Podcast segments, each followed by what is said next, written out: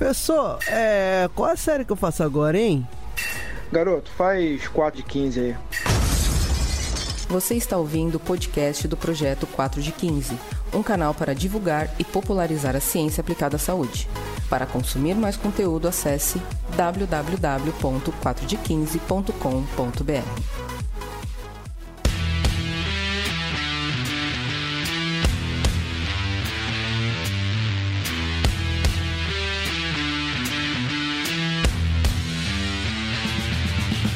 Bom dia para você que consegue falar em inglês bem rápido essas três palavras: três, árvore e livre.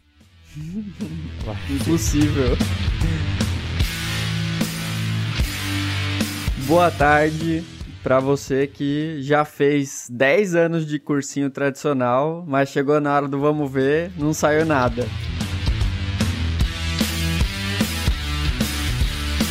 Good night, everyone.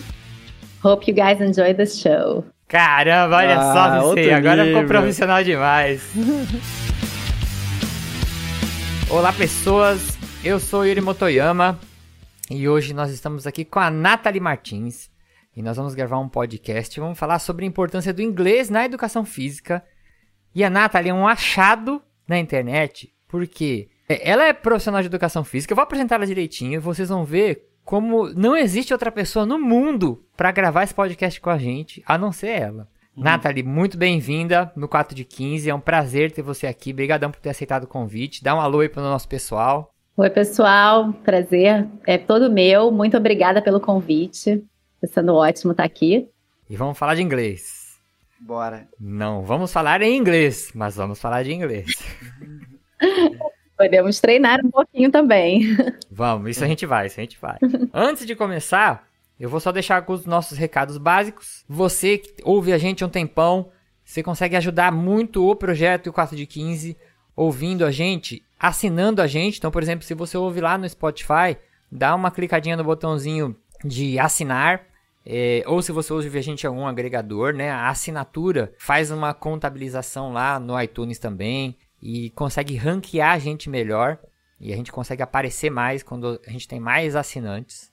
Outra coisa, se você ouve a gente pelo iTunes, se você der cinco estrelinhas também, isso ajuda a gente no nosso ranqueamento. Isso se você achar que o podcast merece. E uma coisa que é mais importante ainda, você consegue é, ajudar muito quando você compartilha o programa com outras pessoas. Então, indica o podcast. A gente sempre fala, se você conseguir indicar para uma pessoa, meu, isso é fantástico. Esse tema ainda que é inglês, que um monte de gente se interessa, toda vez que a gente vai falar de inglês e entra em algum assunto de inglês em outros podcasts, o pessoal fala, ah, que legal, não sei o que. Lá no grupo mesmo, a gente estava conversando um tempo atrás do Telegram sobre inglês. Então eu tenho certeza que esse você vai conseguir indicar para muitas pessoas e a gente vai conseguindo aí aumentar, a piramidar o nosso programa. Boa. Feito aqui as nossas introduções, vamos embora no primeiro bloco. Let's go. Aí, rola.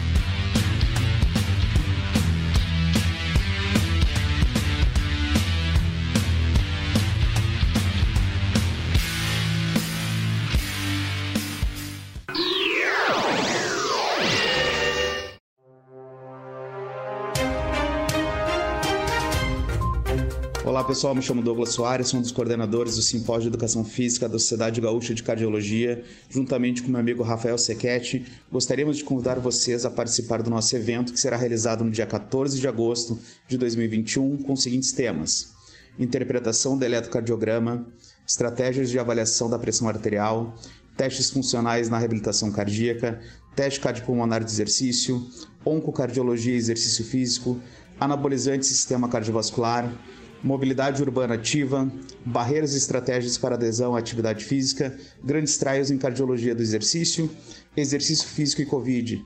Quais os desafios? Inscreva-se em www.socergs.org.br ou no link da descrição do podcast. Esperamos vocês lá. Grande abraço e até mais.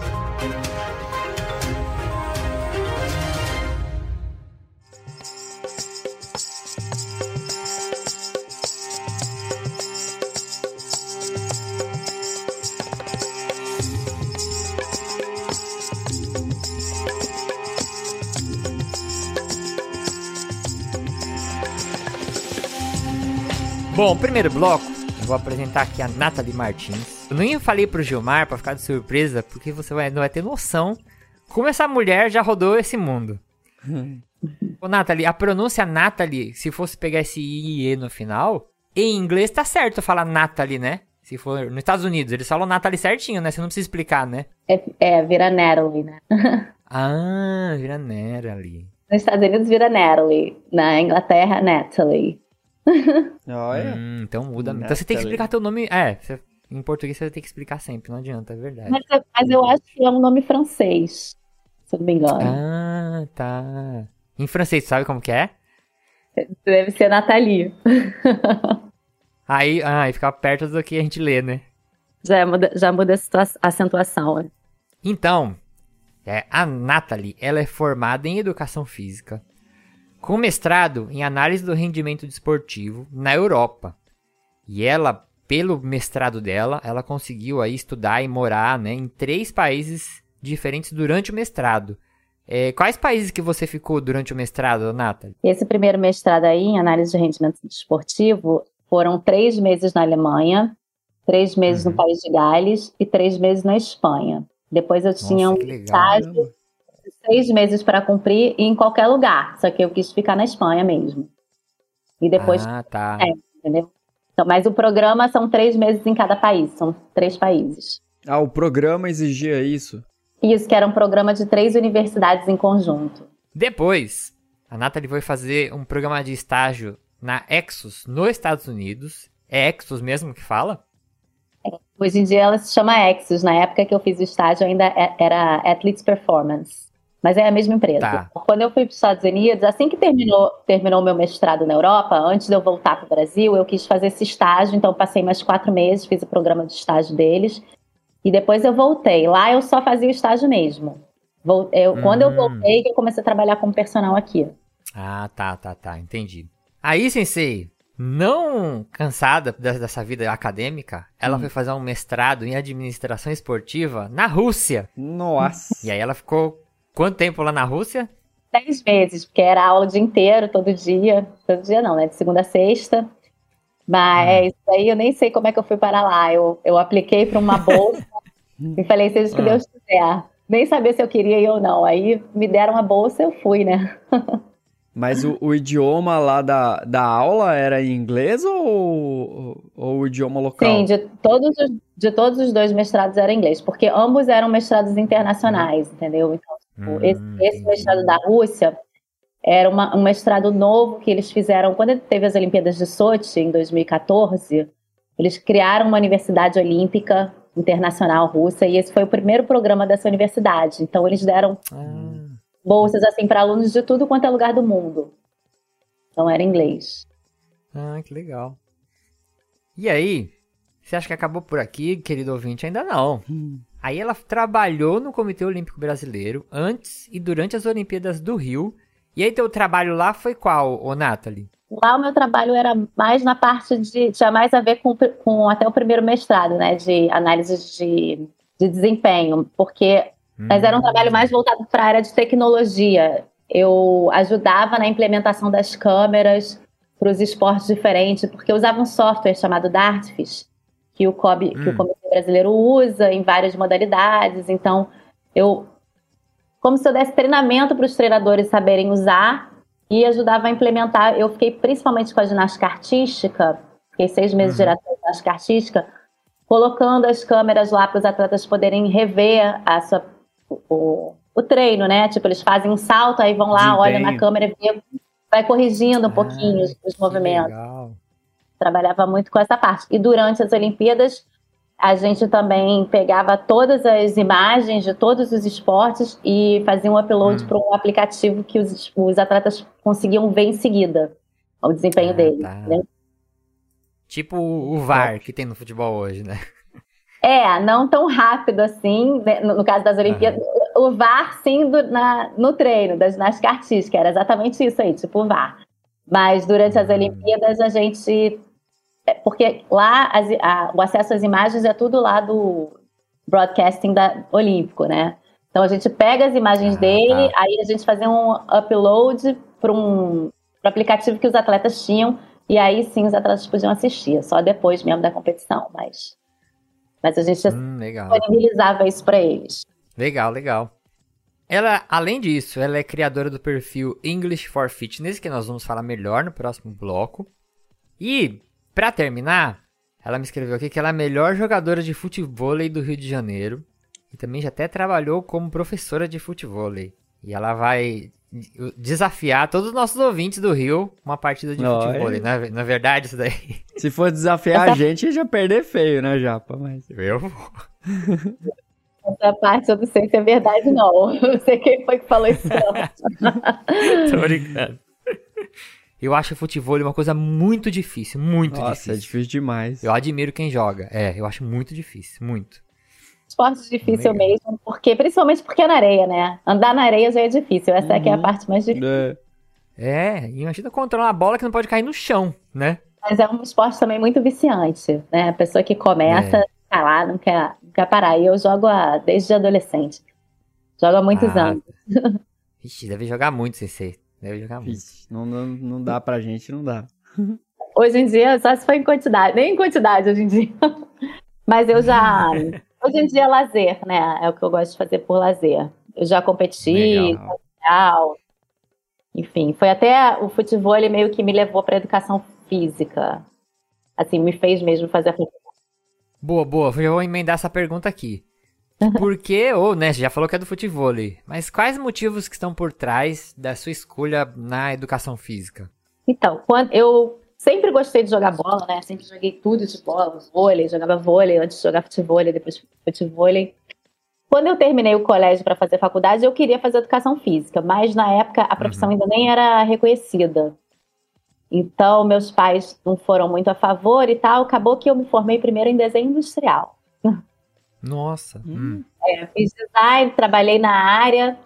Nessa época que eu estava, meu primeiro emprego, assim que eu me formei, eu era é, part-time, né? Eram só quatro horas que eu trabalhava e tinha uma rede ali no pré- em frente, ali na praia, de uma galera que eu conhecia. Ali eu comecei a dar aula com um amigo meu. Ah, E aí, com seis meses dando aula, eu senti que eu tinha que fazer a faculdade.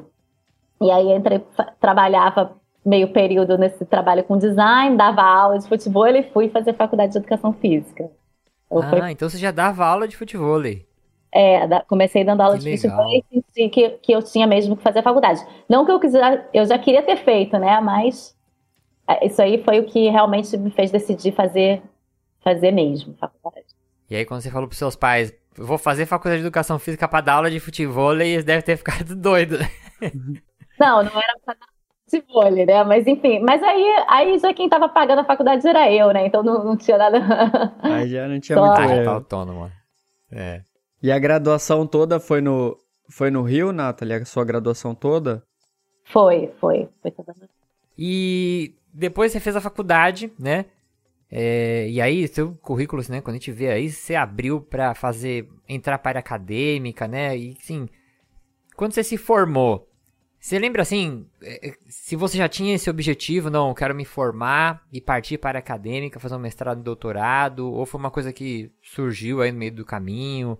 É, como que era a tua cabeça depois de formada, assim? Como que você pensava, pra onde que você iria, o que você queria fazer? Eu não sou da área acadêmica, assim, não me considero da área acadêmica, mas eu, eu até pensei em Uhum. entrar para a área acadêmica. Na verdade, eu gosto muito de dar aula, sabe? Eu cheguei até a dar aula numa pós-graduação, al- alguma época aí, mas durou pouco tempo. Mas quando eu me formei, eu queria ir morar fora, para falar a verdade. E nesses, esses, esses inícios dos meus 20 e poucos anos, eu viajava muito, era muito mochileira, porque o meu pai era comissário da Varig e eu não pagava passagem, então isso facilitava muito. Que maravilha. Nossa, meu que lindo! Isso é uma benção. Então, numa, numa viagem que eu fiz, já, querer, já pensando em morar fora e tal, pouco antes de eu me formar, eu, eu fui para Valência, adorei Valência, na Espanha, que foi onde eu morei depois, e procurei algum curso lá. E achei esse curso, esse mestrado que eu fiz nessa Universidade de Valência. Hum, Então, então ter- assim que eu estava terminando de me formar, eu já estava me informando sobre esse, sobre esse curso, né? Que, que era, como eu falei, era um conjunto de três universidades, era de Valência, a de- do país de Gales e a de- da Alemanha. E aí eu olhei os valores para ver se eu ia conseguir me bancar né, nessa brincadeira de estudar lá fora.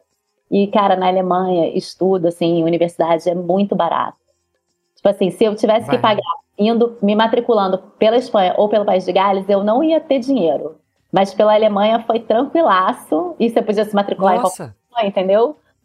Os valores eram diferentes, mas o curso era o mesmo. E aí eu consegui fazer. Aí fui pra lá.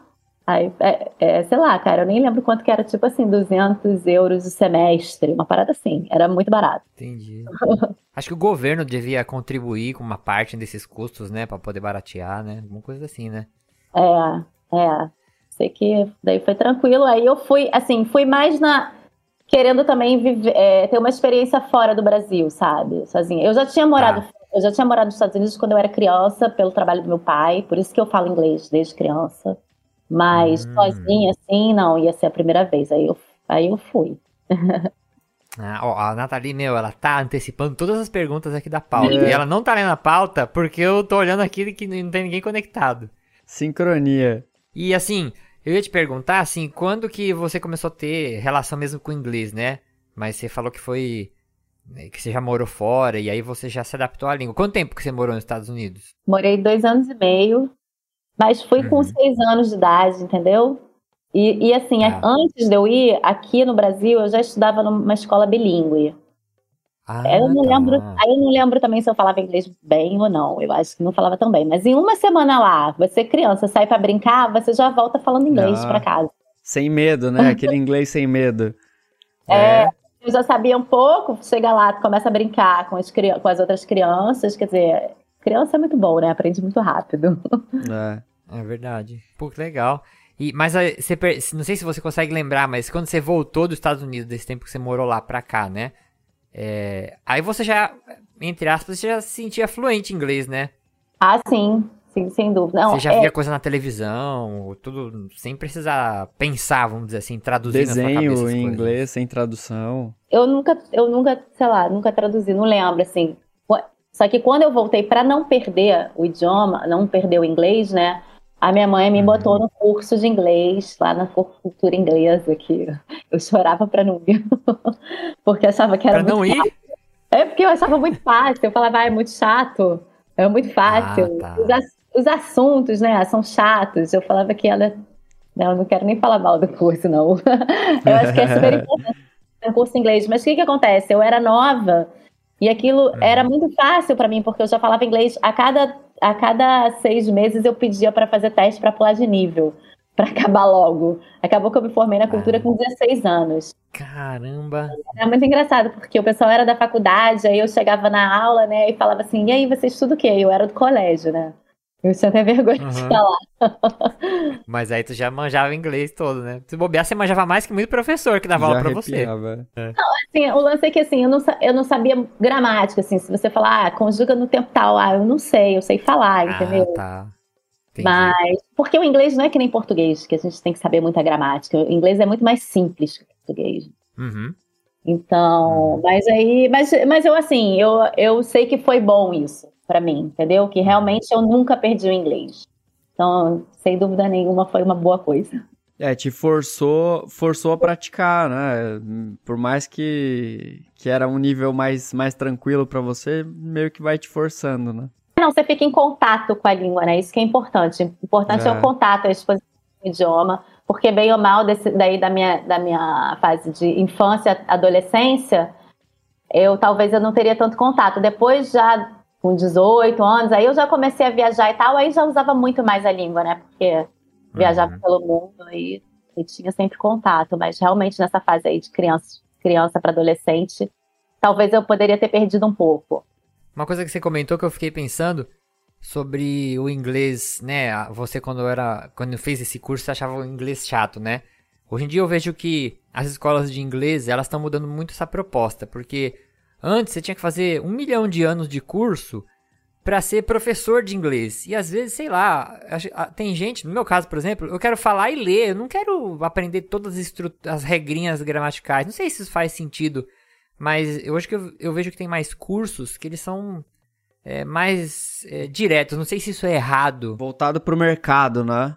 mas ah, primeira aula, vamos ficar conjugando verbo, verbo, verbo, verbo, sei lá, eu não sei. O que, que você acha, Nathalie, dessa. Eu super concordo. Inclusive, assim, a minha proposta de mentoria que eu estou trabalhando, eu sei que a gente vai falar do canal depois, mas é muito por aí, porque se a gente parar para pensar, uma criança, quando ela quando ela está aprendendo a falar, ela com, sei lá, com cinco anos, ela já sabe falar bem, né? Ela não sabe uhum. gramática nenhuma. Ela nunca nem Exatamente. viu gramática, e ela sabe falar. Então, assim, eu acho que tudo bem, a gramática dá um suporte pra gente, ainda mais quando a gente é adulto, já entende um pouco de gramática, mas eu acho que dá pra gente começar a aprender a falar dessa forma, pela exposição ao idioma, estudar uma coisa ou outra. Eu, eu sou a favor também. E outra coisa que você estava falando dos cursos, o que, que acontece que eu acho que muita gente não aprende no curso? Porque os assuntos do curso não são assuntos de interesse da pessoa. Ah, sim esse papo aqui do, sei lá, da, do telefone de um com o outro, um diálogo lá que não tem nada a ver, então você não tem muito interesse. Então, realmente fica mais difícil você aprender do que se fosse uma coisa que você é super interessado, né? E aí prende hum, tua atenção. Verdade. É, e às vezes você faz, é. igual eu falei, de ficar fazendo 10, 12, 15 anos de cursinho, né, tradicional. E eu lembro quando eu entrei é. no mestrado, eu fui ler o meu, né, meu primeiro paper ali que eu tinha que ler naquele dia, né? Tipo, ah, pra tarde vamos ler o paper tal pra gente discutir. Meu, eu não conseguia, eu demorava uns três dias para ler um paper. E isso era. É. Eu, eu, me sentia. Eu falava, meu, um ignorante. Eu fiz curso há 15 anos da minha vida, de, toda a minha fase de criança eu fiz cursinho de inglês. E aí eu fui ler um paper na área e demorava dois, três dias para ler. Nossa, era muito difícil. É, e ainda por cima tem isso, né? Porque aí já é a linguagem da área também, já é diferente é. da linguagem do dia a dia. É, quando a gente estuda em um idioma, até eu que falo assim inglês, português, assim, não, não preciso pensar muito para mudar, não, mas as coisas que eu estudei em português, eu sei explicar melhor em português e Agora, quando é para dar aula, como eu fiz o estágio lá nos Estados Unidos, eu, o nome dos exercícios ou até coisas que eu digo, ah, às, vezes, tá. às, vezes, vem muito mais em inglês na minha cabeça do que em português, sabe? Termo técnico, é, né? É, é engraçado, assim, Entendi. assim. Porque você é. estudou é. ali. Eu acho assim que o segredo para você aprender um idioma qualquer é você ter uma exposição diária, assim, frequente, sabe? Não pode ser uma vez na uhum. semana e depois você fica seis dias sem escutar nada daquele idioma e vai estudar de novo. Acho que tem que ser é. doses, nem precisa ser doses pequenas, mas que sejam doses pequenas, hum. diárias, e, e, que você estude alguma coisa que você tem interesse. Né? Que, porque Boa. senão hum. não, a sua atenção não prende ali. É, cê, ouvindo você falar, eu pensando assim, na minha história com o inglês, é exatamente isso. Porque eu fazia o curso de inglês duas vezes por semana. Aí o professor falava, ah, vocês têm que ter contato todo dia com a língua. Então faça os exercícios em casa. Mas você pegava aquela apostila, eu quero pão com queijo. Eu falava, não, não tem nada a ver, isso um negócio uhum. chato, cara. Aí eu não estudava todo dia, porque eu achava chato, né? É, agora, por exemplo, né, eu até vou indicar podcasts em inglês. Parece que quando você gosta de um tema, você fica. Pre... Não sei se você presta mais atenção, ou sei lá. Mas quando eu ouço um podcast de uma coisa que eu gosto, eu entendo tudo, assim, né? É, eu já ouço já há um tempo, né? Mas Agora, quando eu vou ouvir um podcast de uma coisa que eu não gosto, de um tema que às vezes né, aleatório ali, que eu não tenho tanto interesse, parece que eu me perco mais, eu me distraio, sei lá. Mas o interesse é uma coisa bem interessante que você falou, como que isso faz diferença, né? Até eu falo assim, cara, pega uma série que você gosta, pode ser uma coisa divertida, não precisa ser estudo, entendeu? Para você aprender idioma, pode ser com coisas divertidas, né? Não hum. precisa ser nem com, com estudos. Exatamente, exatamente. Agora, pra gente terminar o primeiro bloco, eu sempre faço uma pergunta secreta, mas dessa vez eu montei um quiz pra Nathalie. E pro Gilmar também, que agora Eita. vamos testar ó, ó, as, agora as habilidades de inglês. Eu vou fazer um quiz aqui, uma competição. Vixe. Ah, entre o Gilmar e a Nathalie. É, eu vou perder feio. não é futebol, calma que não é futebol. calma que não é futebol. Tu, tu tem chance de ganhar dela. Oh. O quiz é o seguinte, ó. Eu vou falar o nome de um filme famoso, filmes famosos. Tu gosta de hum. filme, Nathalie? E, gente, eu gosto de filme, mas eu sou péssima para saber nome. E outra coisa, eu posso ver o filme várias vezes, que eu, só no final que eu lembro que eu já vi. Seis, seis. Eu sou péssima. Você tem chance de ganhar dela. Você tem chance de ganhar dela, então. Você, ah, você tá com chance de ganhar. Então vai ser assim. Eu vou falar a tradução do filme, do nome do filme em português. A tradução que eles fizeram no Brasil do filme em português. Aí eu- vocês vão me falar o nome do filme em inglês e vão tentar me falar o nome do filme original que saiu no Brasil, entendeu? Porque no Brasil às vezes o nome sai diferente, né? Sim. ah, beleza. filmes. Vai traduzir literalmente o nome do filme em inglês. Eu vou traduzir. Isso, boa, agora você me corrigiu bem. Eu vou fazer tradução literal do filme em inglês. Aí É. vocês vão tentar acertar o filme em inglês e tentar ver qual que é o nome em português. Boa? Boa. Vamos lá. Primeiro filme, va- valendo um ponto. Sozinho em casa. Home Alone. Boa, já acertou. E qual que é em português? Sei nem que filme é esse. Eu também Ela não. acertou no- Tava tentando lembrar o Não filme. sabe? Sozinho em casa um filme antigo, de um menininho loirinho. Ah, esqueceram de mim? Esqueceu de mim. Ah, é? Ó, ficou empatado porque ela acertou em inglês e você acertou em português. Vamos pro próximo. O próximo chama Mandíbulas. Nossa. Sabe quem que é esse? Ninguém arrisca? Mandíbulas. Não faço ideia. Em inglês é Jaws. Tá certo, Nathalie? É. Em português é Tubarão, tem nada a ver, né? Nossa, cara. É o filme do Tubarão. Tan, tan, tan, tan. Mandíbulas. Vocês estão empatados ainda. Agora, o filme traduzido em inglês se chama Minha Garota. Isso é fácil, hein? My Girl. Girl. Qual que é esse filme? Meu primeiro amor. Aê, acertou! Vocês estão empatados agora. Agora o Gilmar Ah, acertou é? em inglês e o Nathalie foi... Ó, vocês estão empatados. Tô falando, Cicei, tu tá pare aí com, com, com, com ela, cara. Que é isso? Ó, agora o próximo se chama em português Os 11 de Ocean. É Ocean's Eleven. Acertou. É, E em português? 11 homens e uma mulher, 11 homens. Muito bom, caramba. Esse é o mais difícil de todos. Não, como é que é? Lembra? 11 homens. É o 11 Homens e um Segredo? É, 11 Homens e um Segredo. Caramba. segredo. Não tem, que não tem nada a ver com Ocean's Eleven, Nossa, né? nada a Isso ver, não tem cara. nada. Eu falei, vou pôr um bem difícil pra eles errar e esse é o que ela acertou.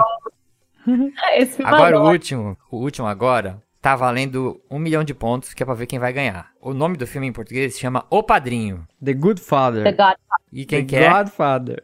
The Godfather. Esse é fácil. E, agora- e o em português? Poderoso Chefão. É o Poderoso Chefão. Poderoso Chefão, nada ele falou primeiro. É, mas eu, e eu errei o. e Eu errei o Godfather. Eu falei Good Father. É. O bom padrinho. o bom pai. É, verdade. Muito bom, Nathalie, você conseguiu vencer ele. Agora você, a gente não pode nem te desafiar no futebol mais. É que você só falou filme antigo também. Falei filme antigo, é. Porque são os que da minha época também, né? Então mais, mais fácil pra eu, pra eu procurar. Facilitou. É verdade. Agora nós vamos pro próximo bloco.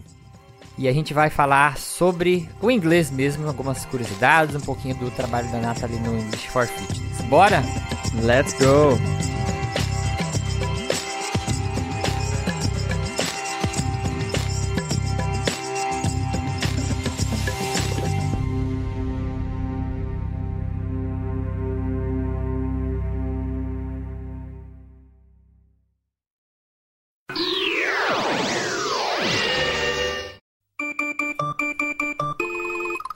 Professor, vou bater um papo rápido com você aqui. Você tá com vontade de fazer alguma pós-graduação, se especializar, mas está passando por dificuldade financeira? Às vezes você está um pouco sem grana, às vezes você precisa se deslocar para algum lugar e você não tem essa facilidade. Então, a Estácio criou uma pós-graduação que ela tem um formato online e ao vivo. Porque um dos maiores problemas que a gente vê nas pós-graduações online é que você assiste aulas gravadas, né? E você não consegue interagir, às vezes você tem uma pergunta, uma questão, você às vezes manda até para o tutor, né? Mas o interessante é você interagir como se estivesse na sala de aula com as pessoas todas lá assistindo junto com você. Então, a Estácio criou um modelo de pós-graduação online ao vivo. Ela não tem taxa de matrícula. Todas as aulas, inclusive as aulas práticas, são online e ao vivo.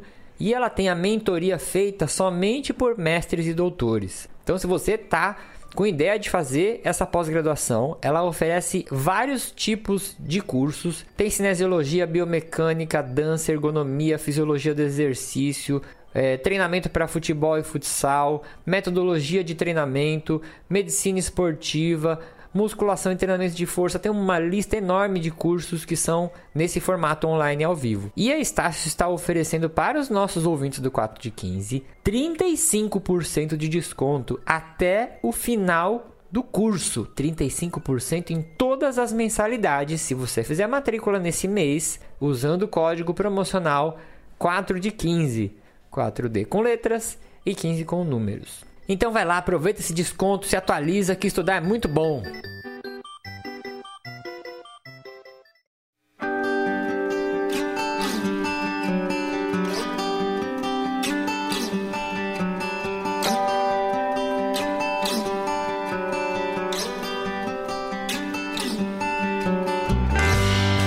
neste segundo bloco, eu até fiz uma enquetezinha lá no Instagram. Agradeço o pessoal que respondeu, vou citar vocês aqui. A gente vai falar um pouco sobre as nossas angústias com o inglês. A Nathalie vai ajudar a gente. É, antes eu vou fazer uma pergunta pra Nathalie. Nathalie, é mais difícil aprender inglês ou tirar 10 em anatomia e fisiologia junto? Hum. Acho que é mais difícil tirar 10. a anatomia talvez seja mais tranquilo, mas... Aquela prova prática que você vai passando e vai apontando assim, qual é, qual é as peças, quais são as peças anatômicas? Hum. é, isso na, na época da faculdade é mais difícil. Depois a gente, acho que a gente se acostuma com os nomes, aí fica mais fácil depois, né? É. Mas é exatamente isso. Com o idioma, a mesma coisa, né? Conforme a gente vai se expondo e vai vendo mais, a gente não esquece. Na faculdade é tudo novo. Então tudo a gente está aprendendo, aí esquece um pouco.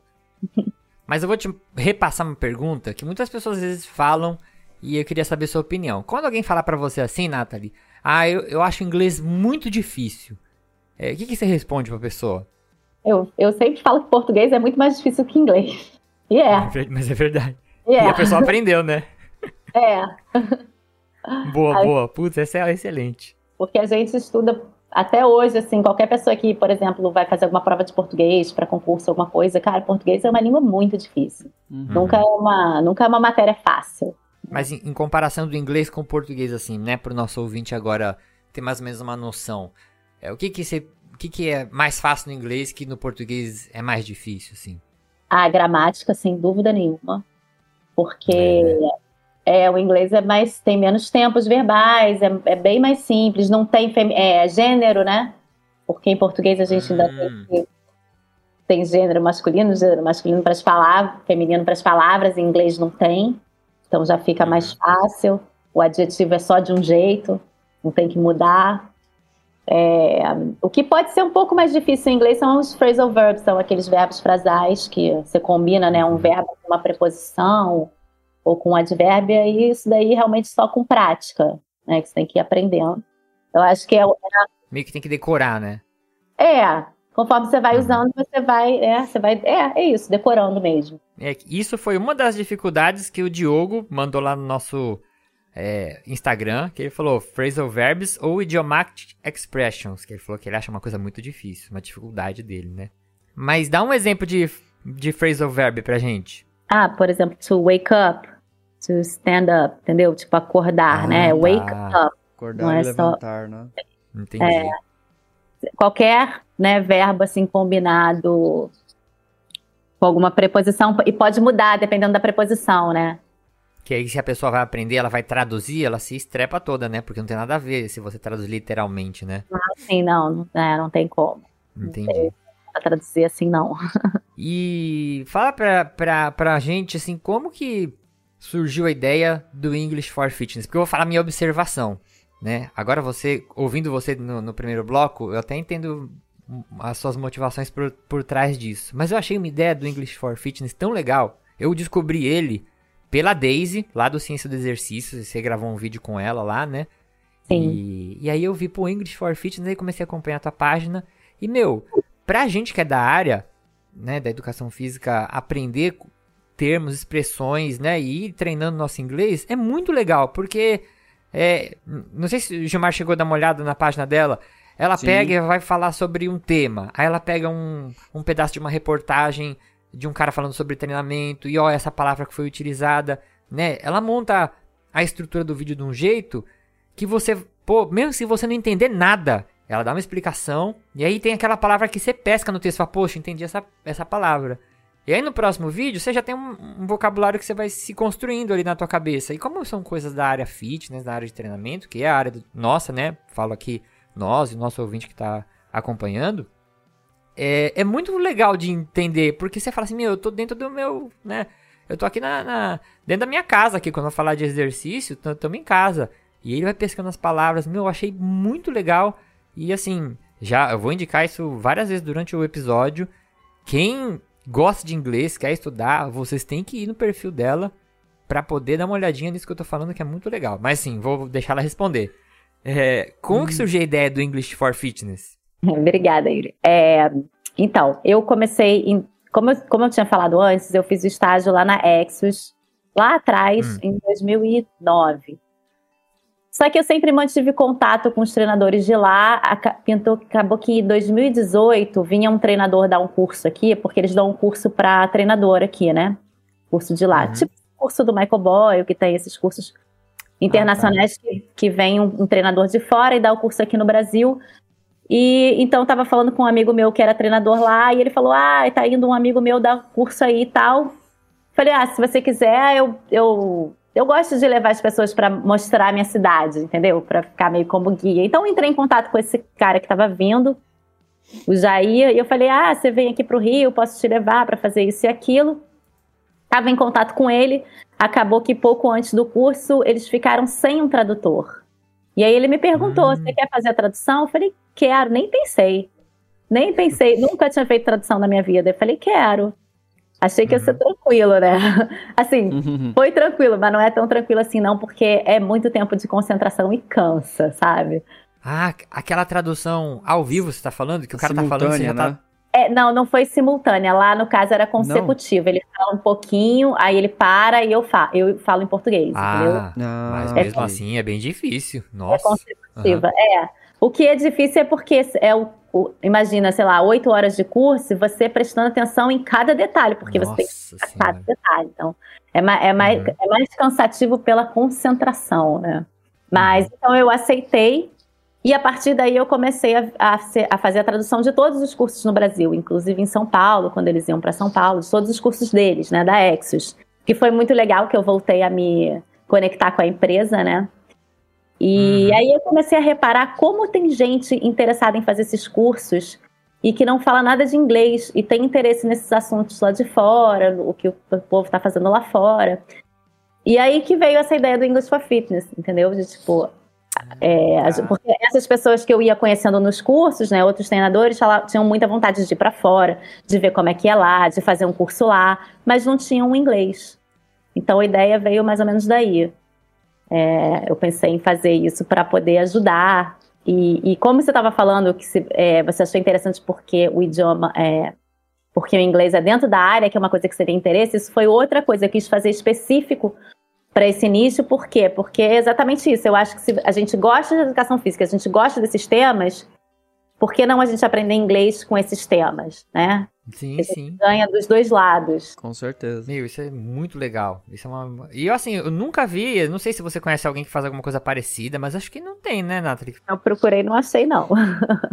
É, meu, Dei muito uma procurada, legal. né, quando veio a ideia e tal. Falei, vamos ver se tem algum concorrente, assim, bem específico, uhum. direto. Eu não achei nada, não.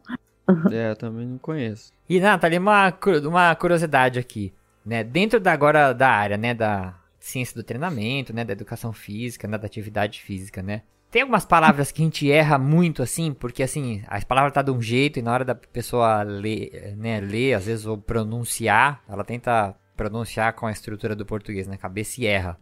Tem, por é. exemplo, vou dar um, um exemplo que eu erro muito. Eu tenho que, agora acho que eu erro menos, né? Mas músculo.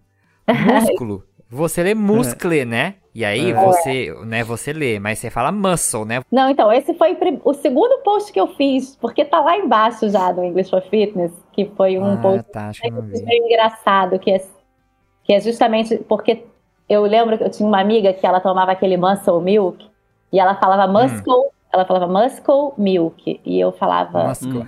Pô, é, é isso de muscle, né? Aí quando eu fui ler o negócio, que eu não sou muito dessa área de suplementos, aí que hum. eu vi que era Muscle Milk. Aí, eu, aí, sei lá, essa foi uma das minhas primeiras ideias de post, assim que eu lancei o canal.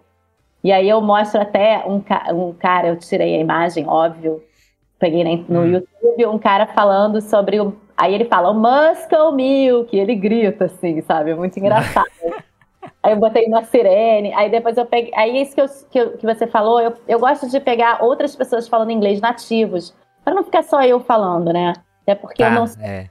Mas aí eu coloco isso, aí eu botei umas, é, mais uns três vídeos de pessoas de fora falando sobre muscle milk, como eles, como muscle, né, se pronuncia sem falar o C, né, sem o som do C, é só Uhum. muscle, e não muscle, como a maioria fala. Mas tem outra palavra que você percebe que o pessoal erra assim, que se for pra portuguesar, você... é fácil Tem. você cair num erro? Tem, Tem tem, uma que eu, que eu vi, Nathalie, num post seu também, que era o do, do limiar. Ah, do threshold. Threshold, né? Essa é difícil de falar, hein? Essa é Threshold. difícil. Pô, até essa é muito difícil de falar, essa é difícil de falar, porque é, é, TH, é threshold. Pra Ela é escrever difícil já é de- difícil essa palavra. Exatamente. É, mas squat, né, que todo mundo fala squat, Ah, o agachamento, né? Hum, squat jump. É, aí eu tenho também um post que eu fiz sobre esse, porque eu não aguento o pessoal falando squat. Pra mim parece um Squat. quack, parece um pato. É, squat, squat é fechado, a gente fala meio fechado esse A, né? Squat. Ah, Squat entendi. Boa. Eu acho que eu falava squat também, ó. Eu falava, pô, quack, squat, squat, Mas falava o Quém, pato. né? quém. Todo mundo fala, né? Todo acho que já em português já meio que virou assim, Squat. mas Mas é que assim, por que, que, eu, por que, que eu falo essas coisas e ensino às vezes no canal ou, ou quando eu tô dando aula? Porque se você estiver conversando com alguém lá fora, com algum treinador, e você falar squat, eu não sei se ele vai te entender. Ah, Entendeu? tá, sim, sim. É sempre bom a gente falar como é que se pronuncia mesmo. Sei lá, igual em português o cara fala portar, né? Tipo, ah, abra, abra a portar. O cara quer portar, né? Você- pra gente. Não, se você ainda É. falar abre a, abre a portar, ainda, ainda ok, mas se fa- só você falar primeiro lá portar, eu já fiquei pensando, puta, o que que é, né? Portar, Mas né? Dentro de um contexto, ainda ok, mas... Eu também, É verdade. é É cortar. punk. Sabe outra palavra, Nathalie, que eu descobri também recentemente que eu falava erradíssimo? É Iron, que o pessoal fala Iron, né? Tipo, eu falava, ah, eu ouço Iron Maiden. O filme tem o Iron Man. E é Iron, né? Que fala, assim, meio que. Não é do jeito que lê, né? Acho assim que quando a gente está falando em português, eu falo Iron Maiden. Eu não vou falar Iron Maiden. Iron, Iron, eu não Uhum. sei. Se- entendeu? Eu mudo. Se eu estiver falando em inglês, eu falo Iron Maiden. Se eu estiver falando em português, eu falo Iron. Pra quê? Senão fica Ah, esquisito tá. também, né? Ah, mas tu consegue trocar essa chavinha na tua cabeça, né? Eu, ah, eu não consigo fazer isso, não tenho esse poder ainda não. Até, tipo, quando eu, quando eu tava fazendo estágio lá fora, tinha, foi um cara, acho que brasileiro, não sei, um treinador tava falando pra mim de um. Ah, de dois brasileiros, que era Rodrigo e Carolina, os nomes. E lá eles falam Aham. Rodrigo. Só que quando eu falava Aham. pra ele, eu falava Rodrigo, porque eu não vou ficar falando Rodrigo, que é estranho, É verdade. né? Ah, é verdade. Fala o nome assim diferente, eu falo, porque é assim. Nome é uma coisa engraçada também, né? Porque eu lembro quando eu fui viajar pra, pra Argentina, o eu, Yuri, o Y, tem som de J.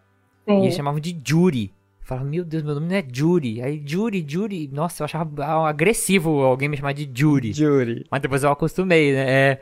Mas é muito engraçado. As letras têm sons um pouco diferentes, né? Idiomas diferentes. É. É, Isso pega bastante na hora da gente tentar traduzir na nossa cabeça, né? Até entender. Eu vou pegar aqui algumas participações, algumas mensagens que enviaram. Eu vou mandar aqui uma mensagem que até a Daisy mesmo, lá do Ciência do Exercício, ela, ela mandou. Ela falou que tem muita dificuldade, Nathalie, em entender quando falam rápido. É, é, tem algum treinamento pra entender o inglês mais rápido? Ou é só com o tempo mesmo? Ouvir Não. alguém falando inglês rápido, sei lá. Não, é, é você tem que acostumar o ouvido, né? É, é exatamente, você tem que Uhum. treinar, você tem que escutar. E de repente você começa a escutar primeiro olhando, lendo legenda, depois começa a tentar tirar um pouco. Ou, enfim, é treino, porque Uhum. a gente mesmo, quando a gente fala português, a gente fala rápido, às vezes a gente emenda uma palavra na outra. Então, acho que quando a pessoa está Ah. aprendendo o idioma, lá no inicinho, a, maior dificuldade é você conseguir separar as palavras, entender onde Uhum. começa e onde termina uma palavra e já está começando outra, né? As contrações, né? Também me atrapalha bastante com contração. Às vezes uma palavra termina na mesma letra que começa a outra palavra, a seguinte, você já emenda, você não- você não pronuncia duas vezes. Uhum. Bom, é, Sim, é mais trein- seria mais treinar o ouvido mesmo. Hoje em dia os streamings da vida aí facilitam bastante esses treinos, né? Que você colocar lá uma série que você gosta, que às vezes que você já até assistiu, mas aí você põe ela em inglês, né? Com, com tradução em inglês, às vezes, né? Acho que pra início. Sim. É, é bom para treinar o ouvido, né? Eu, eu gosto É, eu bastante faço de isso. fazer isso. Não, isso ajuda muito mesmo. Isso ajuda bastante no início. É, às vezes eu não reparo muito, né? Porque é, eu entendo, mas às vezes com algum aluno eu tô treinando e eu vejo que ele tem frases que ele não consegue entender. Que eu, aí que eu vejo que realmente a pessoa falou muito rápida. Aí eu Uhum. falo para ele mais devagar, para ver se ele entende. É isso. Às vezes é, É, isso o, A gente em português faz a mesma coisa, que em português não tem dificuldade de entender. O Rodrigo Personal Fit, do Instagram, Rodrigo Personal Fit, ele escreveu que ele tem dificuldade de estruturar as frases pra falar. Mas acho que entra no que você acabou de comentar também, né? De isso é uma coisa de praticar, né? Não tem um segredo pra ajudar a estruturar as frases, né? Assim. tem uma ordem normal, mas é prática, né? É prática, Uhum. porque realmente é, o inglês é um pouquinho trocado do português, né? A gente fala A lá. ordem, né?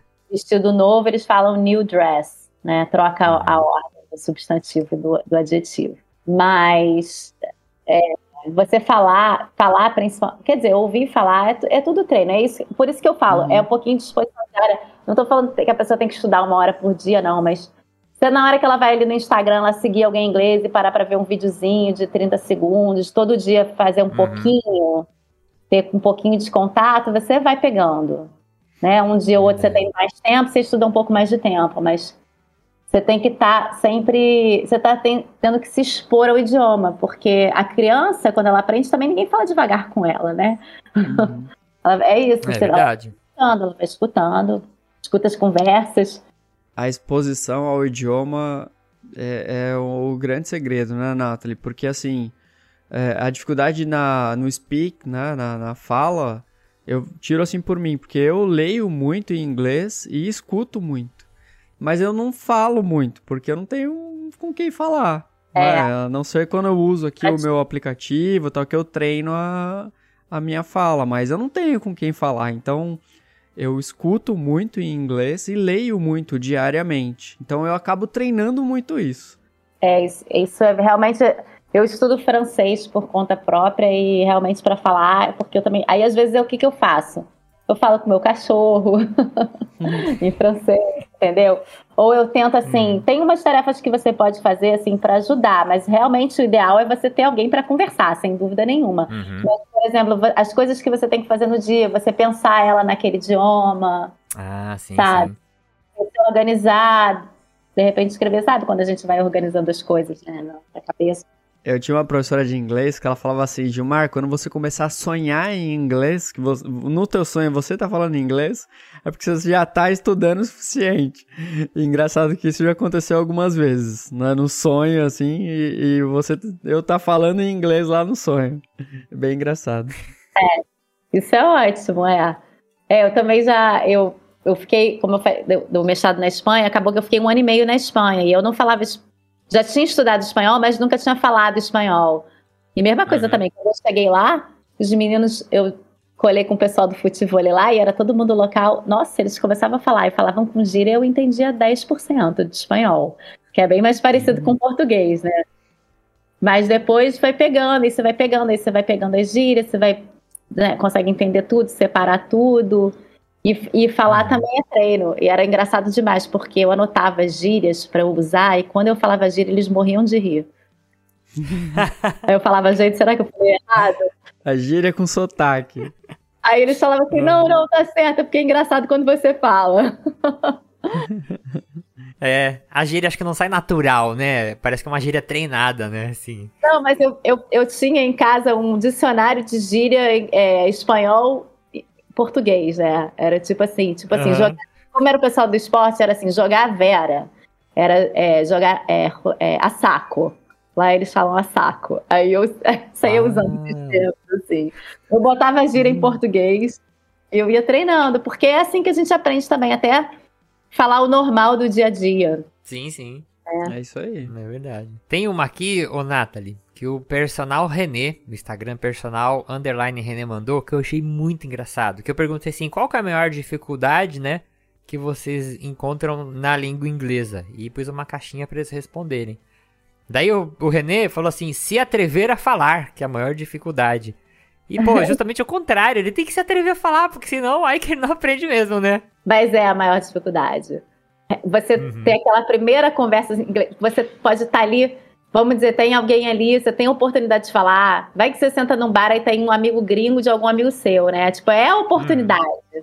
Mas a uhum. gente se arranha mesmo. Eu entendo, porque eu também, com francês, eu tenho uma amiga que fala francês e, e sempre. E volta e meia eu escrevo para ela no chat, assim, no WhatsApp em francês. Mas quando eu encontro com ela, eu não consigo falar francês com ela. e assim, vai travando, que ainda é um idioma que ainda tô bem aprendendo, mas. Porque senão não evolui, né? Tem que tentar mesmo. Quando eu fui para Boston apresentar um, um trabalho lá num congresso acadêmico, eu fiquei lá duas semanas. E, meu, primeira semana passei sufoco total, né? Várias coisas engraçadas. Mas eu, pra ir treinando a fala, eu saía pra rua pra caminhar, assim, né? Pra, pra olhar a cidade e tal. E eu ia pedindo informação pra galera, assim. Mesmo que eu soubesse onde eu ia tal, eu ia pedindo informação só pra começar o papo, assim, e trocar uma ideia. É, isso é ótimo. E você vê que você deve ter percebido é, quanto faz diferença você estar tá lá todo dia escutando né? Depois dessa segunda semana, você já deve ter pensado assim, porra, meu inglês melhorou muito. Ah, em, né? muito. em duas semanas o meu speak, nossa, melhorou demais. Porque você teve não só exposição diária, mas como 24 horas, né?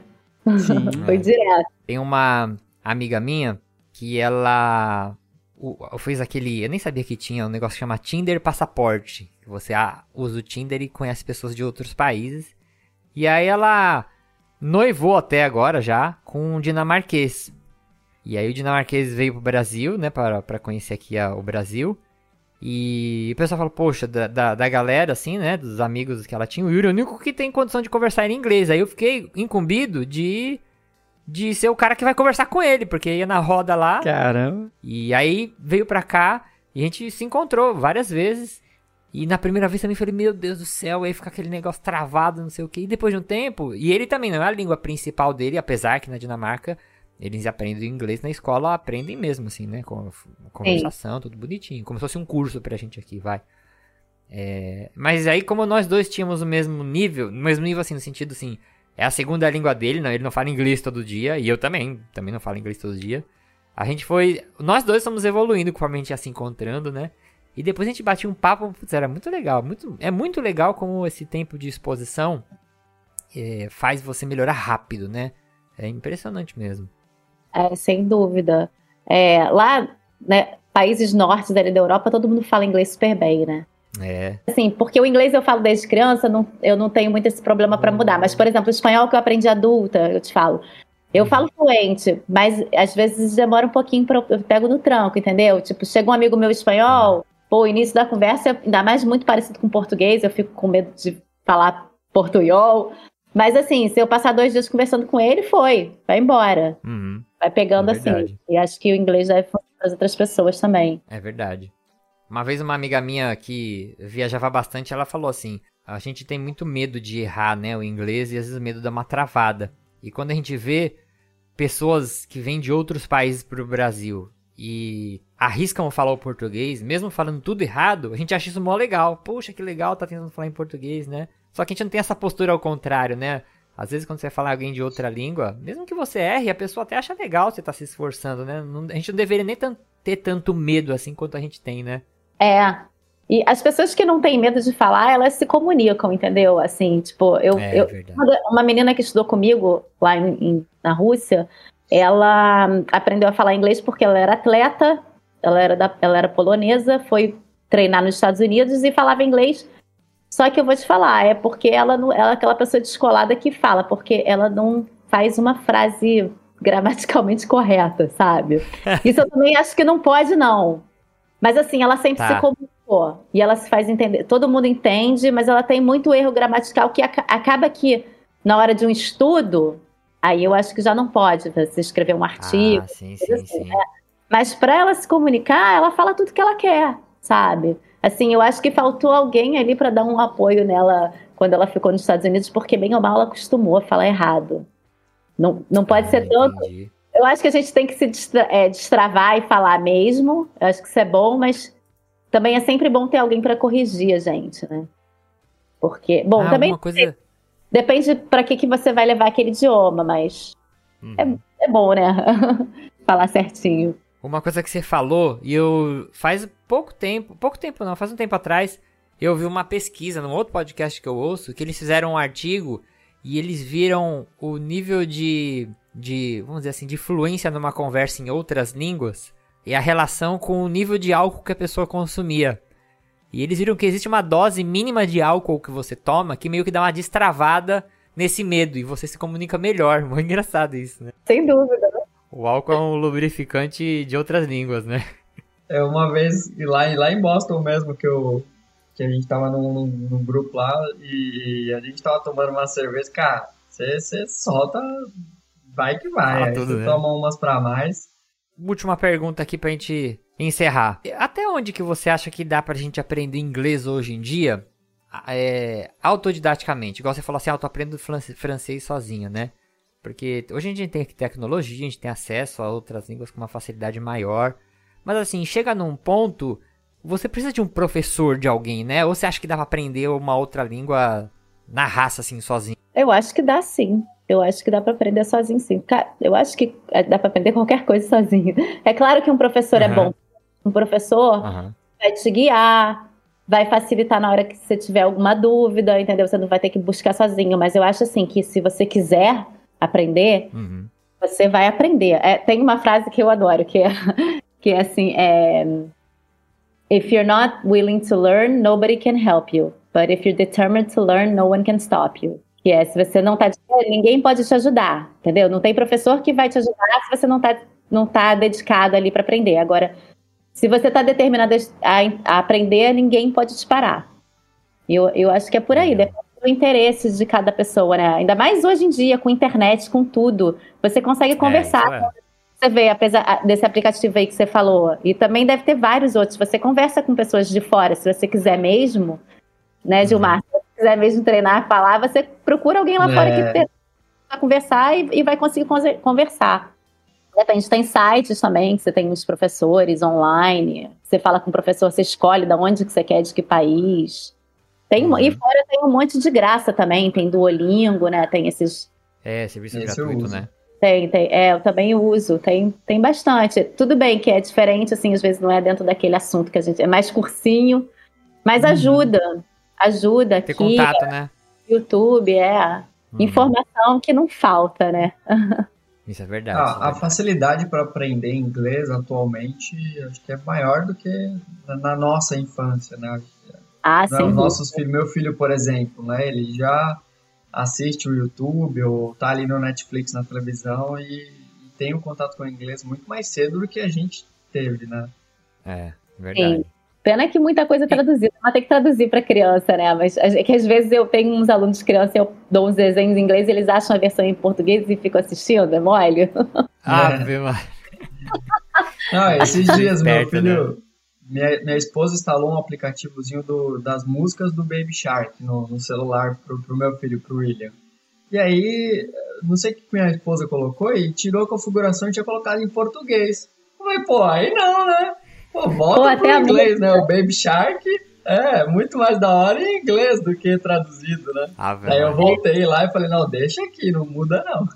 Bebê tubarão, tchu, tchu, tchu, É, né? nossa, horrível, cara, horrível. E aí você vê que a criança pode nunca ter tido aula de inglês, mas se ela vai saber o que é shark, né? Já vai saber. É, isso, é verdade, ela, verdade. Ela vai aprendendo ali um pouquinho. Criança pega rápido. A criança se bobear já entendeu a letra toda e. e a gente tá aqui se matando aqui, né? É verdade. Muito bom. Então vamos aqui agora pro próximo bloco das considerações finais, Sensei. Let's go! Aí, ó.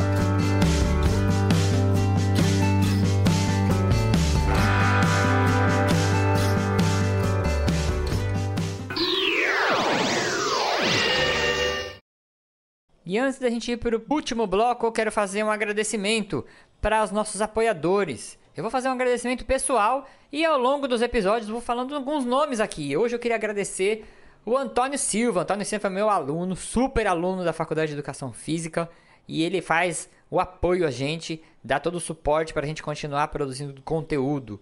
Então faça aí como Antônio, se você acha que tem condições de ajudar esse projeto a crescer e a gente consegue com o esforço de vocês e esse suporte que vocês nos dão melhorar, comprar equipamentos e aos pouquinhos melhorando a qualidade, oferecendo melhores serviços aí com o 4 de 15.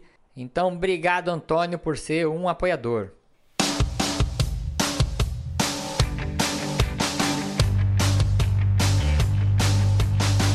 Neste último bloco, é uma coisa que putz, eu sempre penso com relação à língua inglesa, né? Inglês não tem como, gente. Ele vai abrir portas para vocês, né? A gente já ouviu a história da, da Natalie, quanta coisa ela não teria acesso, por exemplo, né? Se não tivesse esse conhecimento da língua inglesa, né? Eu, Gilmar, na pós-graduação, né? Apesar de a gente ter ralado bastante no começo, mas assim, acesso à informação, a artigos, é, muitas portas são abertas quando você começa a ter contato, estudar o inglês. E com a globalização, acesso à tecnologia, né, isso é cada vez mais fácil de aprender, igual a Nathalie falou aí. Então, minha consideração aqui eu deixo para vocês ouvintes, e assim, Poxa, tira essa ideia da cabeça de que ah, inglês é uma coisa difícil. Eu, e eu vou usar a frase da Natália agora para todo mundo que falar que inglês é difícil. Você pensa nisso que é, é perfeito. Português que você aprendeu é muito mais difícil. Então não tem desculpa. É, praticamente tudo aí, os dois mestrados, o, o estágio, o trabalho no COB também, a minha, a, apesar de ser comitê brasileiro, a, a, parada da tradução, tudo isso foram portas que foram abertas porque eu sabia uhum. falar inglês, sem dúvida. Uhum. Com certeza. E, e, eu penso que, que hoje em dia, Nathalie, o, o inglês ele não é nem mais um, um, opcional, né? Eu acho que ele já é um, um requisito, né? Ah, sem dúvida, em, em qualquer área, eu acho. É, em qualquer área, acho que hoje em dia todo mundo precisa ter. É inglês informático. No mínimo ali, né? Um percentual para ouvir, para falar, para ler porque não é, não é mais aquela opção que era na, na nossa época, né? Falar, ah, não, uma opção é o inglês. Não, acho que hoje é um requisito já. Uhum. Uma opção é uma terceira língua. É, verdade. Eu acho que em todas as áreas, inglês e informática agora já, já virou base. É, virou base, virou requisito. Ô, Nathalie, só de curiosidade, em quantas línguas você consegue se comunicar, assim? Tipo, se soltar você naquele lugar, você se vira. Não, naquele lugar eu me viro em, em, qualquer lugar, porque em inglês você se vira em qualquer lugar. Ah, é verdade, é verdade. É, é verdade, é verdade. Talvez no Japão seja um pouco mais difícil. Foi o lugar que eu tive mais dificuldade de falar inglês, mas hum. é, eu falo bem inglês, espanhol e português, óbvio. Talvez uhum. se eu uhum. beber um pouquinho eu falo um pouco mais francês. Olha. um no Japão eu me virei. a minha mãe fala japonês, né? Estou acostumada a escutar desde criança. Já fiz escola ah. japonesa, né? eu falo. Mas só que no Japão eu me virei. Me virei. Uhum. Pedi informação, entendi. Então tá bom. Nathalie, você tem vontade de, de aprender um outro idioma? Ah, eu tô tentando, né? Tô, tô tentando aprender francês. É o, é o próximo que eu quero, assim, eu quero aprender bem, né? Depois que eu assisti aquela série Dark, eu tô me aventurando no alemão. No alemão, legal. alemão tem a mesma estrutura de frases de inglês. Eu comecei a estudar um pouquinho de alemão, porque porque eu fiquei lá na Alemanha, né? Só que eu cheguei lá, era tanto trabalho da faculdade para entregar, da, do mestrado, e acabou que não deu tempo de eu estudar alemão, mas eu vi que a estrutura do alemão é bem parecida com a estrutura do inglês. Tem palavras mas... até que são bem parecidas, né? E também quando eu morei na Rússia, eu tentei estudar um pouquinho de russo, mas. Vixe, aí complica. Nossa! Esse foi bravo. Eu acho que eu, até hoje eu só sei falar obrigado e pedir uma, uma cerveja. Pede como que é pedir uma cerveja? Isso é importante, ensina para nossos ouvintes aí. Adin, piva, pajalsta. É uma cerveja, por favor. Adim, piva, Adim, piva. Adim, piva, ajansta. Pajalusta. Ajalusta. Pá, pajalusta. pajalusta. Tajalusta, tá, tá. Adim, piva, tajalusta. Na Rússia eu demorei um mês quase para falar olá, da maneira formal. Nossa. Que como que é? Здравствуйте. Nossa senhora, essa eu nem vou tentar. Não vou nem me arriscar. É sempre meio Ó, se a palavra tem mais consoante que vogal, pra mim não deveria nem existir já. Ela não é feita pra ser pronunciada. Não é, né? Eu também acho. Tentei, mas realmente idioma muito, muito, mais, muito diferente de qualquer referência que a gente tem, né? É verdade, é verdade. Vamos para o nosso papo de esteira, que nós vamos dar as dicasinhas aqui, antes da gente terminar. E eu vou começar com o English for Fitness. Eu vou deixar o link aqui na descrição do, do episódio, mas se vocês escreverem lá no Instagram English for número 4 Fitness, do jeito que escreve, né? Vocês vão achar lá. E a gente segue lá pro, pela página do 4 de 15. Você procurar lá nos nossos, nas pessoas que a gente segue. Então é fácil você achar lá o English for Fitness. É, outra dica que eu quero deixar, falando de inglês, né? Uma coisa que me ajuda bastante é ouvir podcasts em inglês. Então, você vai achar algum podcast que tem um tema que você goste e entra naquilo que a gente falou no começo. Ouvir uma coisa que te interessa, né? Você presta mais atenção, você pega mais as palavras. Eu, eu acho um exercício muito legal. Eu gosto muito de ouvir Black Stories, que é um podcast que o Gilmar também ouve, que é uma história meio, uhum. meio que um conto de terror. Ele é sonorizado, todo ambientalizado. Então é uma história bem legal, assim, bem envolvente. Tem horas que dá até um medo, assim, ouvindo. Tem o podcast do Invisibilia, que assim, ele é temas variados, né, mas é um podcast muito legal também em inglês. E assim, eu consigo entender bem, né? Eu não entendo muito bem qual sotaque é qual, mas assim, a pronúncia é, é, eu consigo entender bem, acredito que seja uma pronúncia mais fácil de ser compreendida. E tem um também que chama Freakonomics, que é outro podcast em inglês também, bem conhecido nos Estados Unidos, que eu recomendo também, traz temas muito legais. Não é sobre economia, por, por parecer o nome ali, mas ele traz temas muito legais também é, sobre atualidade, sobre coisas interessantes, curiosidades gerais, assim. Né? Então, podcasts em inglês é a minha dica no Papo de Esteira. Sensei, quer deixar aí algum papo de esteira? Tem um, um, canal do YouTube que eu, que eu gosto bastante assim, de, de acompanhar, que é o canal do English in Brasil, da Karina Fragoso. Pois quem tiver curiosidade, entra lá no YouTube. Eu gosto bastante, ela tira. Né, tem, tem vários vários vídeos dela falando sobre algumas frases ou palavras em inglês e tal, tradução, é bem legal. Nathalie, quer deixar alguma indicação, alguma dica? Já que você indicou uns podcasts, podcast, esses que você falou são mais histórias, né? Fica mais, uhum. assim, esse modelo nosso, como você está fazendo aqui, me entrevistando e mais uma pessoa falando, às vezes é um pouco mais difícil de ouvir, de, de é entender, é né? falar por cima do outro. Mas eu vou deixar aqui os que eu escuto em inglês na área, que é o The Strength Coach Podcast, que é o podcast até do Michael Boyle, onde ele sempre participa e sempre tem um convidado lá especial. É, tem o Movement Podcast, que é o do, do Gray Cook e do Lee Burton. Esse é um pouco mais difícil de entender, que às vezes eles começam a falar junto e eles têm muita intimidade de muito tempo, então eles têm muita história em comum. Hum. Ah, Aí desenrola ali. Né? Que eles, é, intimidade deles fica, torna mais difícil, às vezes, até de entender. Mas os assuntos são ótimos para quem já entende inglês bem. E tem o Stop Chasing Pain. Legal. Mas quem ainda não fala, não vai pro podcast ainda não. Começa a olhar os vídeos, que aí você vê a pessoa falando. boa, boa. Além disso, o podcast você só escuta, né? Isso torna bem mais difícil de você entender. Porque você não vê nem a pessoa falando. Isso, verdade. Sim. Tira um componente da comunicação, né? Que é a visão, né? A parte Exatamente. visual, né? Aí é para quem é avançado já. tá, é verdade, é. Recadinhos aqui do final. Eu vou deixar um recado do Leandro Padilha, que ele mandou pra gente lá no nosso Instagram. Ele, na verdade, mandou um abraço pra gente aqui que tá gravando. Parabéns pela iniciativa. Então, um abraço para você também, Boa. Leandro, lá de Curitiba. Um abraço pessoal de Curitiba, nossos ouvintes de Curitiba. E aí, um dia vou para Curitiba comer na churrascaria Jardins aí, que é meu sonho de consumo. Yeah. É só falar a mesma coisa que eu achei muito legal também quando eu descobri esse podcast de vocês, porque, como eu falei, eu só escutava podcast em inglês, então é muito legal a gente saber que tem aqui no Brasil uma galera boa aí fazendo a mesma coisa. Então, parabéns para você. Obrigado. Valeu, valeu. Nathalie, vou deixar esse espaço agora para você fazer, divulgar seus trabalhos, divulgar aí teu, tudo que você faz. É, e também agradecer muito. A gente está gravando aqui, a gente precisa ter uma noção na hora do almoço. A Nathalie trabalhou, já veio correndo para casa para gravar. E sei que é uma coisa mó complicada ajeitar a agenda. E assim, fico muito agradecido mesmo, tá, Nathalie, por trazer esse conteúdo, vir aqui participar com a gente. E fica aí o espaço para você fazer suas divulgações agora. Bom, obrigada pelo convite, né, novamente. Acho que você já divulgou mesmo. Meu canal do Instagram é o arroba English for, for, Fitness com o número 4, né? English 4 Fitness, underline, uhum. E também tem um canal no YouTube que eu coloco alguns os mais ou menos o mesmo vídeo, às vezes um pouquinho mais longo no YouTube. Ah, legal. É, você dá aula de inglês uh, online, alguma coisa assim, ou presencial, né?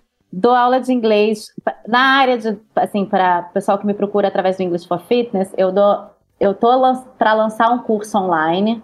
Ainda estou trabalhando nele, a gente faço as coisas sozinha e achei que ia ser mais tranquilo, mas leva muito mais tempo do que a gente acha que vai levar. Uhum.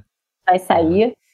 Então, estou trabalhando nisso. Mas eu dou aulas particulares, eu tenho dado umas aulas particulares online mesmo. Ah, se alguém te procurar pelo Instagram lá, quiser fazer uma aula, também dá para fazer. Dá para fazer. E aí eu aí com essa galera que me procura através do English é sempre com assuntos, né, dentro da área Quer dizer, se a pessoa não quiser, também não precisa ser, mas normalmente eu, eu falo uhum. sobre assuntos de educação física, que é, que é bem legal. Legal, legal. E quando, quando o seu curso estiver pronto, já avisa a gente, porque a gente vai divulgar por aqui também, tá? Aí você dá um toque lá que a gente te ajuda na isso divulgação. Aí. Tá ótimo. Espero que mês que vem. Boa. É, isso aí. Então vamos encerrando nosso programa. Se você quiser entrar em contato com a gente, manda um e-mail, apesar do e-mail estar tá meio fora de moda, contato arroba 4de15.com.br é, ou acha 4 de 15 aí, se você escrever no Google, você vai encontrar a gente e é sempre legal receber mensagens de vocês. Eu sou Yuri Motoyama, responsável pela edição e produção desse podcast. Me despeço de você, ouvinte. Agradeço por mais esse download. E indo embora comigo, professor Gilmar Esteves. Falou, galera e a nossa convidada, Nathalie Martins. Obrigada pela presença. E até o próximo episódio. Falou! Valeu, tchau, pessoal.